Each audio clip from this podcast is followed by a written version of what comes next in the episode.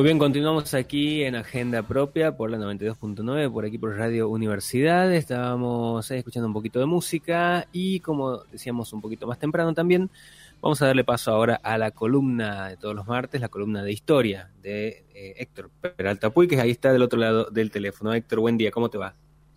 ¿Cómo estás, Nico? Buen día, ¿cómo están? Saludos a todos. Muy bien, aquí estamos, eh, llevándola adelante, en este caso sin nuestro compañero Neto Pico, pero bueno, ahí andamos eh, dándole pelea, ¿no? Bien, así es. Héctor, eh, contanos qué temas nos traes para, para conversar hoy. Bueno, últimamente estamos eh, investigando bastante sobre lo que son em, los asentamientos de las reducciones y más que nada también las motivaciones, los recursos económicos con que se mantenían, las intenciones de los jesuitas, em, no intenciones negativas, digamos, pero sí eh, aclarar que, bueno, la historiografía tradicional siempre nos ha hablado de que, bueno, eran centros en donde se evangelizaban, ya sea a los este, albipones o a los vilelas, que han sido dos de las dos de las reducciones que han existido en el centro del pero que también existían otras razones, motivaciones, fundamentos que eran los económicos.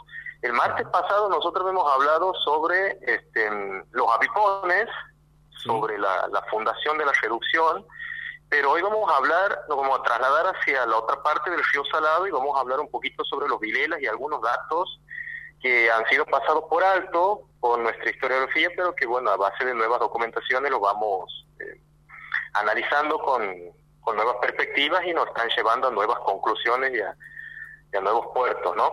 En este caso hablamos sobre los vilelas. Eh, si nos situamos cronológicamente, estamos en 1727, 1728. Eh, estamos en una década en donde se ven las consecuencias de, bueno, de los años anteriores, en donde han existido entradas bastante importantes llevadas a cabo por este, el gobernador Urizar y Ares Pacochaga, entradas al Chaco en donde había recibido mucha ayuda de las milicias de Santiago del Estero y del teniente de gobernador Alonso de Alfaro, en donde habían obtenido resultados positivos. Cuando hablamos de resultados positivos para los hispanos criollos, significa que habían obtenido victorias en contra de los mocovíes y los tobas, los habían este, arrastrado, por así decirlo, más hacia el interior del Chaco, hacia la parte del este, incluso hay también un desplazamiento hacia el sur de todas estas naciones este, que habitaban lo que nosotros conocemos como el Chaco Austral o en esos momentos también como el Chaco o el Chaco Gualamba. Pero hay una parcialidad en la que no existen documentos en lo que nos demuestre que ha existido eh, enfrentamientos con los antegueños, que son los vilelas. Eh, algunas cuestiones se las podría tomar como, bueno, no hay documentaciones, entonces era una nación que no era belicosa, era una nación que no se adentraba en los caminos comerciales para este, propiciar, digamos, sus actividades en cuanto a los eh, robos de ganado, robos de, caballos, de mula, em, de vacas, eh, o directamente no tenían ese contacto ni en cuanto a la violencia, ni en cuanto al comercial también, porque ya existía en ese momento un incipiente contacto comercial entre los hispanos criollos y algunas naciones que ya adquirían productos, este, géneros de la tierra y demás, y los intercambiaban, pero eh, bueno, eso es lo que nos llama un poco la atención. Aquí nosotros vamos a hablar un poco de lo que ha sido esa paz solicitada por los Vilelas. Agosto de 1728, el Cabildo de Santiago del Estero comienza a tratar un tema que es que cinco caciques principales vilelas se habían acercado hasta la zona del río Salado, en donde estaba asentado el pueblo de indios de Matará, y habían solicitado la paz. Cuando te digo que solicitan la paz, esto puede devenir por muchas cuestiones. La primera, que hay un desgaste militar, cosa que desconocemos, porque como te digo, no hay documentos en donde existan enfrentamientos de los hispanos criollos directamente con los vilelas, pero sí mucho con los mocovíes y los avipones y los tobas. Eh, puede ser una cuestión que ellos em, vean la conveniencia de acercarse a los hispanos criollos para que exista una relación de protección mutua en cuanto a lo militar, porque los vileras eran este, una nación que, que constantemente, o no constantemente, pero sí era atacada en los años anteriores, especialmente por los mocovíes y los tobas. Por lo tanto, vemos aquí una conveniencia de los vilelas de acercarse a las ciudades coloniales o españolas para solicitar esa protección. Y vemos entonces una cuestión que quizás buscaban también seguridad y un sitio fijo fuera o lejano de las orillas del Bermejo, cercano a lo que vendría a ser el río Salado, que era administrada esa parte por el Cabildo de Santiago del Estero. Todo esto puede llevar a los vileras a solicitar la paz, distintas motivaciones, distintas reacciones, que los este, hispanos criollos en esos momentos debaten en el Cabildo, liderados por el teniente de gobernador José de Aguirre, y aceptan la paz. Pero fíjate lo que este, nuestros cabildantes. Bueno, aceptamos la paz, pero vamos a ver si aceptamos verdaderamente tener un asentamiento en el río Salado cercano a nuestros pueblos de indios, porque un asentamiento con los vilelas significaba un mantenimiento económico. O sea, los cabildantes nuestros sabían que este, mantener un asentamiento de los vilelas significaba, por supuesto, el recurso que iban a tener que gastar como ciudad y como cabildo. Cuando hablamos de recursos estamos hablando específicamente de alimentos. Cuando hablamos de alimentos, hablamos de vacas. El cabildo debate en ese momento. No sabían si era conveniente o no este, propiciar el asentamiento. Ojo, si aceptan la paz, pero estaban en duda sobre ese mantenimiento, sobre los recursos. Entonces lo que hacen es informar a Salta, informan al gobernador y esperan unos una resolución oficial. En esos momentos ellos le piden a aquella, a aquella persona que estaba encargada, digamos, de la seguridad del alcalde pedano de allá, a José Duarte, que venga a la ciudad de Santiago del Estero y este, debate y vean cuáles eran los beneficios de tener este asentamiento. Ojo, y hasta el momento no te estoy hablando de reducción ni de jesuitas, ¿no?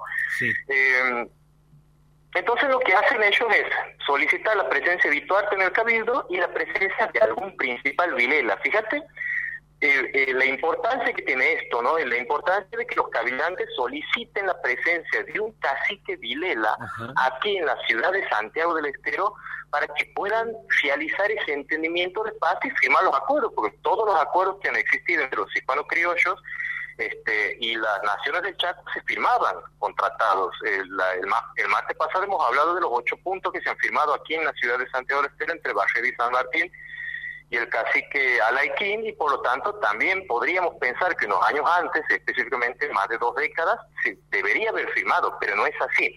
Aquí los cabildantes cometen un error muy grande que podría haber sido aprovechado un tiempo después por el por el Cabildo de Salta. ¿Qué es lo que hacen nuestros cabildantes? Ellos aceptan la paz, ellos la plasman el, el, acta capitular, por supuesto, en las sesiones del Cabildo, pero no firman ningún tratado con los Vilelas. Ellos dicen, bien, aceptamos la paz que nos pides, eh, vamos a propiciar este asentamiento, pero estamos en duda sobre si existen o no los recursos económicos en este momento para que les demos. Ahora, ¿qué les dan los cabildantes? Los cabildantes les dan alguna ropa de la tierra, algún género de la tierra, estamos hablando de elementos producidos con algodón y le dan algunos regalitos, como se dice comúnmente en las actas. Cuando hablamos de regalitos hablamos de collares, de adornos y demás. Entonces eso le dan a los vilelas y los vilelas se asientan por cuenta propia después de este de haber este los cabildantes nuestros haber manifestado la aceptación de la paz, se asientan cerca de los pueblos de Indio de Matara y Mopa formando una especie de triángulo defensivo porque esa era una de las entradas y salidas del Chaco donde ingresaban los moscovíes. Entonces vemos ahí que los cabildantes nuestros aceptan la paz, por supuesto, por conveniencia, y que los vilelas solicitan la paz también por conveniencia y seguridad propia. Ahora, el hecho de haber manifestado verbalmente la paz y que simplemente esté registrada el acta en nuestras sesiones capitulares, nos habla de un error, porque ¿Qué es lo que tendrían que haber hecho? Solicitar la presencia del, cacique que sí lo han hecho, pero que nunca ha venido, o directamente ir el representante, en este caso el teniente de gobernador, hacia el asentamiento de los Vilelas y hacer firmar la paz. ¿Qué es lo que pasa? En octubre, más precisamente el 18 de octubre del 730, este, los cabildantes se expresan, y te cito textual del acta, ¿no? Sí. Eh, bueno, ofrecieron y dieron la paz a más de tres años que lo han ratificado este cabildo, pero dicen, nosotros esperábamos a que alguno de ellos, mira la excusa que pone, esperábamos a que alguno de ellos se enterase o se hiciese capaz de nuestra lengua española o general de la tierra, cuando hablamos de lengua general de la tierra del Quichua, para con más inteligencia asentar los tratados que de parte a parte se debían guardar y observar. ¿Qué es lo que dicen? Bueno, hay un acuerdo verbal no hay nada escrito porque los vilelas no entienden el castellano y porque los vilelas además no entienden el quichua que nosotros lo podríamos hablar con un lenguaraz o alguien que interprete. Entonces, ¿Por qué dicen ello? ¿Por qué se están excusando en este caso en un acta capitular y enviando después estos registros al gobierno? Porque los Vilelas, al pasar los años, los meses, ellos lo que hacen es acercarse al cabildo de Salta. Fíjate el error que hemos cometido en este caso los santegueños al no aceptar, digamos, la firma del tratado o al no propiciar o acelerar la firma del tratado. Los vilelas al ver que no tenían una respuesta formal de los cabildantes antigueños, además de haberse asentado, van hasta el territorio de Salta y solicitan la paz y la reducción, y aquí sí te estoy hablando de reducción, solicitan la paz y la reducción al teniente de gobernador salteño, este Nicolás Severo de Isasmendi. Y Isasmendi lo que hace es reunirse con los Vilelas en lo que vendría a ser la frontera de Santiago del Estero con Salta, y eso es lo que alarma a nuestros cabildantes. Nuestros cabildantes denuncian ante el gobernador la actitud del teniente de gobernador salteño y los cabildantes salteños por interferir en el acuerdo nuestro. Ahora, ¿qué acuerdo? Si el acuerdo simplemente estaba este, propiciado de manera verbal y simplemente había algunas actas capitulares. Entonces eso pone en riesgo lo que hasta el momento habían hecho los cabildantes antigueños, que era permitirles a los virelas que estén ahí cerca de los pueblos de Matara y Mope en un primer asentamiento, darles algunos regalos y nada más. ¿Por qué? Porque se había faltado el acuerdo, se había faltado la palabra de que se iba a firmar, porque siempre se firmaban los tratados de concreción de paz, aparte de estos tratados de concreciones de paz, representaban obligaciones que tenían los hispano-criollos para con las naciones del Chaco y las naciones del Chaco para con los hispano-criollos. Entonces, esto es lo que vamos a destacar hoy en día. La falta de gestión de los cabildantes antegueños, la excusa que ponen, sea cierto o no, igualmente esto se lo podría haber tratado, porque cuando se han firmado la paz, en este caso aquí en Santiago del Estero, con los avipones, no han puesto ninguna excusa acerca de lenguaraz, de la lengua de la tierra, de que no entendían la lengua avipona y demás, que era lo que se hablaba generalmente de los guaycurúes.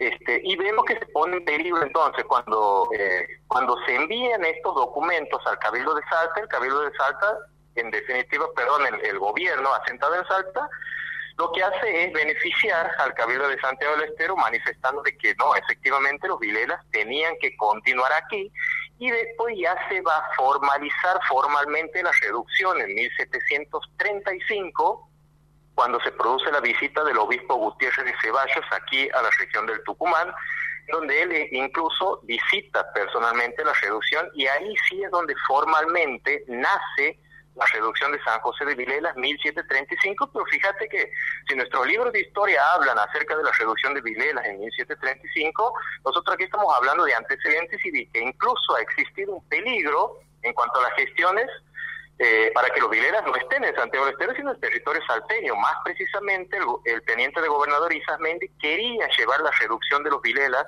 y colocarla cerca del río Chatasto. Este, entonces, bueno, eso es lo que vamos a destacar hoy acerca de lo que vendrían a ser estas reducciones en Santiago del Estero, pero que hasta el momento, después del 35 o en su fundación oficial, digamos, de 1735, todavía no estaba bajo la administración jesuita. O sea, era una reducción administrada por el clero secular.